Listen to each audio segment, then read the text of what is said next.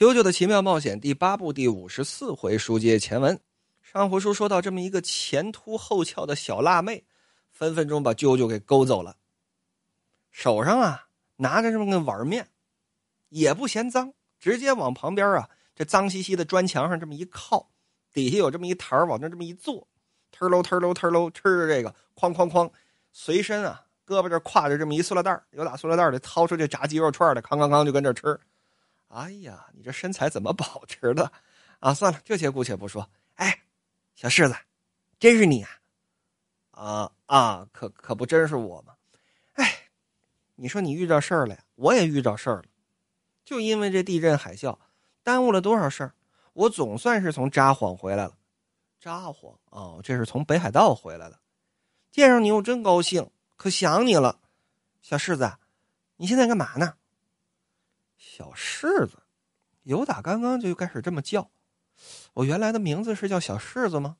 啾啾留了个心眼儿，不能跟他直接说实话呀。啊，你是怎么找着我的？偶然找着你的呗，特别偶然。你是不是去过商业街那儿那个水果茶室？我在火车站跟前转悠的时候，我看着你呢。我乍一看呢，我都没认出来，你你整个人都变了，啊！就整个就就气，那叫什么气气氛，气气没气场啊？对对对，气场都变了。你出什么事儿了？你怎么戴那么个帽子？啊你你怎么现在穿衣服风格跟那个人一样啊？我特讨厌那家伙，就那个船衣。你你现在穿的跟他一模一样，打扮的跟吉良吉影似的呢。啊！九九心说。哦，我长得像某个人，打扮的却像吉良吉影，这又是怎么回事呢？难道说我真是俩人拼一块了？因为确实是俩人拼一块瞳孔都是双拼的瞳孔。老板来个烧腊饭啊，烧鹅跟叉烧，要肥叉烧啊，双拼啊，好嘞。在岭南地区很常见的这么一种快餐的点法，对吧？进了之后，说白了就是这么一盘然后里头给你盛点饭。啊，那边大师傅直接就从那挂着一圈的什么鸭子呀、鸡呀，然后鹅呀当中啊，叉烧当中给你切点切这么一小堆儿。当然，按照小强我个人的习惯呢，是直接买一斤叉烧嘛，还是稍稍肥一点好。哎，你吃全瘦的呢，没那味儿，不带肥肉的叉烧，在我看来谋得灵魂。我不知道广州那，因为我没去专门吃过广州的叉烧啊。有老广在的话，这跟小强说说广东那边怎么吃。反正海口这边叉烧店一般得配那个叫什么梅子酱，哎，有这么专门调了这么一盒汁，给你带这么一点放在塑料袋里，哎，一块回家。虽说那个汁呢我不怎么吃，我回到家一般都是切点蒜苗，肥叉烧炒蒜苗，哎呀，香，真香。算了啊，不说吃的了啊。哎，我突然发现，最近就最近这一个月，就是批评小强扯闲篇的听众突然变多了，突然突然变多了，这个好久没有这种感觉了。啊，当然了，大家该批评批评啊，觉得不对的地方呢，你就批评。小强肯定都虚心接受。你看现在我这不是尽量缩短自己闲篇的长度了吗？要不然光这叉烧我又得扯一回，对吧？最有意思的呢，是有这么几位啊，跑到深夜食堂的那个专辑里边去喷我去，啊，这真是喷了。说我这连跳着听了几十回了，你怎么不讲故事啊？我说可不呗，从这一点上来说，人家也没说错，批评的对，对吧？你说胖圈那个辣白菜炒五花肉，隔了十几回才吃着，对吧？那确实是。扯的篇幅确实长了点但是，哎呀，也没法说啊。我又不能，虽然我在那部作品当中已经解释了很多次了，我说那个故事没法挨个的按照原文给您讲，因为那就是一个靠披着美食的外皮，实际上讲的是那种泛小资情调的所谓夜生活的这么一部作品啊。看着是人间烟火百态，实际上就是小资装逼范儿。啊，说白了是这么回事儿，但是呢，我又没有办法在评论区回这种话。你说我不可能每个批评我的人，我都挨个去解释啊，其中的原因是怎么怎么样的，请您见谅因为一看人家的态度就不是冲着讲理来的，对不对？也有听众批评了，这个是批评啊，说小强最近不以作品为主了。我，我挺冤枉的，我觉得我大人我冤啊！我每天叭叭叭的跟这扒回，我说的是个啥呢？我不以作品为主了，所以有的时候吧，不是说小强不回复各位，或者说端架子怎么的都没有，就是我没法回。因为一旦根据您的这个观点来回复的话，那一定会演变成抬杠。《银河演义》当中，比方说我说了一百八十回，其中有一百六十五回，啊，我算是认认真真的说正文吧，而且还挨个的分析人物啊、情节啊、世界观设定啊、作者的时代背景啊、同期的各种各样的历史事件呢。那我说这些时候，不见您夸我两句啊？那在我有感而发，可能一百八十回零零星星拼起来，啊，扯了这么十几回的闲篇那您老盯着这十几回的闲篇那我是没法回，对吧？我这是没有办法回复这种意见。您说呢？有的大官人前一天还说：“哎呀，小强，你竟然录托斯托耶夫斯基先生的，你录了驼翁的作品，太好了，高山仰止啊！”我这很高兴，我说终于。识货的来了，是吧？我这这终于能跟大官人好好聊一聊托斯托耶夫斯基，聊一聊帝俄晚期的这些风起云涌的时代之下的历史人物。结果呢，这第二天，这大官人就跟我说：“小强，昨天我在洗碗的时候啊，我听着听着你的作品，我突然特别的沮丧。我发现我在你的作品当中找不到快乐了。于是我打开了郭德纲，我听了一会儿，你变了。那你说让我咋回呀？对不对？”您前一天还说是陀思妥耶夫斯基呢，第二天就蹦到郭德纲那儿去了。然后我怎么同时做到既陀思妥耶夫斯基，我又郭德纲？所以呀，怎么说呢？在这种时候，小强一般会问自己一个问题，就是你每天还是不是在坚持八更？是，这八更是你掺汤兑水的。去混一混，还是说你每天认真的读？那我说我应当是认真的读的。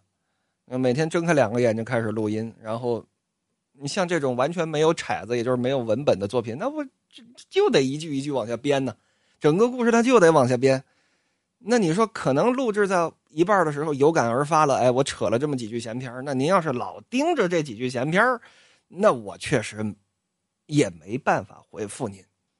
很遗憾，小强的能力没有达到，在您想听分析的时候，就可以第一时间正好碰上我分析作品。很遗憾，我的作品没能在您沮丧的时候第一时间调整到快乐的状态，没能在您想要严肃的时候第一时间严肃起来。我觉得，能够改变这些缺点的最好的方式就是继续实践。通过这种实践来不断的增强自己的心态，配那个技巧啊，技巧，早日达到我录托斯托耶夫斯基也能让您听出郭德纲的味儿来，我录郭德纲的段子也能让您听出托斯托耶夫斯基的严肃来。好了，说回来，啾啾这边啊愣了，啊，我像吉良吉影，我不就是吉良吉影吗？啊，我这我这想起来了。从这句话岔开的双拼，这牙也是双拼的，舌头也是双拼的，瞳孔也是双拼的。再看这小太妹，仔细这么瞧，哎，不对，我仔细瞧瞧你，好像哪儿不一样？不光是衣服不一样，你你这眼睛都不一样，你整个人的气场也不一样。不对，不对，不对！我哎呀，我这太着急了。你你不是小柿子，你不是小柿子。说着。扭头就跑，呵，这可真是真害怕了。怎么的？手上这碗泡面呢，都甩地上去了。九九说：“不对，这个女人一定认识我，她是真认识我。她知道吉良吉影，也知道那个什么小柿子，但是她不知道吉良吉影已经死了。这还是头一回，真的认识我的人出现了。我到底是谁？我一定要把他拦住！你给我站住！”当然这句话不能喊出来啊！歘的一下，直接把阮幼师给调出来了。就见阮幼师歘，往前甩了这么一个小气泡，这气泡准而又准的落在了这个小太妹非常热辣的牛仔短裤的后屁股兜里。这屁股兜里放着这么一钱包，这气泡进去之后可以读取里面的内容。哈哈什么时候增加了这个功能，不用特别的在意啊。总之，读取了里面的内容，啾啾瞬间就知道了内容是什么了。上面有这么一张身份证，写着这姑娘的名字——作病卡雷拉。啥名这叫？呃，但是这确实是她的名字，卡雷拉。啾啾喊了这么一句：“你别走，是我，我是小柿子，你真不认识我了？”一听见“卡雷拉”这三个字这姑娘停下来了。就这么跑，手上这一袋鸡肉串愣没撒手，紧紧的攥着。一扭头，啊，那意思是对了。九九心说：“我说对了，坐病卡雷拉，这是个啥名儿？但不管怎么说，我也知道他的名字了。这样一来，只要调查他的名字，事情就会变得更加的明朗了。我得查出他的背景，然后顺着去查我的过去。”就见这姑娘嗷啦一声，可就扑过来。哎呀，小柿子，真是你！你你叫我卡雷拉了，君君君君君。虽说这姑娘特别的主动，但是这一点舅舅还行啊，没有背叛康顺没过去亲去，一直啊把这脖子往后靠，啊，就那意思是要拿手推她。这姑娘呢倒也没勉强。哎，小柿子，你现在住哪儿啊？是不是住刚刚那个娘们那儿？什么娘们？